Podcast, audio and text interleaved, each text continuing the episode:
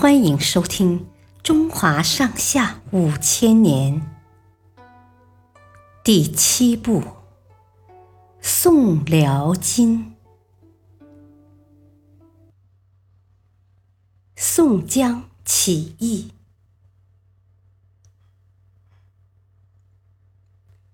方腊起义的同时，北方也爆发了大规模的起义，因其首领叫宋江。史称宋江起义。北宋初年，黄河决口，淹没了梁山附近很多田地，也就是今山东西部，形成了一个方圆数百里的大湖泊，称为梁山坡。很多附近的农民到这里来靠捕鱼、采集蒲苇过日子。北宋统治者见到有利可图，同时为了解决财政困难，便将梁山坡收为国有，规定农民到湖中捕鱼、割蒲都要交税。贫苦的农民和渔民交不起重税，加上长期被官府压榨，心中怒火难平，便都起来造反。梁山山势险峻。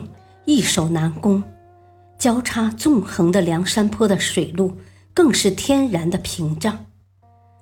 当农民起义遭到官府不断镇压的时候，农民们便聚集到梁山上对抗官兵。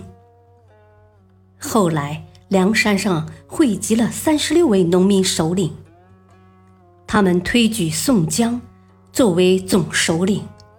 于宣和元年（一一一九年），正式举起起义的大旗。宋江领导的起义军活跃在现在的山东、河北一带，他们打官府、杀地主，震惊了北宋朝廷。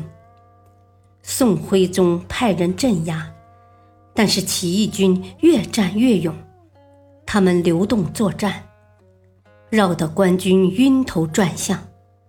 宣和三年（一一二一年）二月，宋徽宗命令海州（今江苏连云港）知府张叔夜镇压和招降起义军。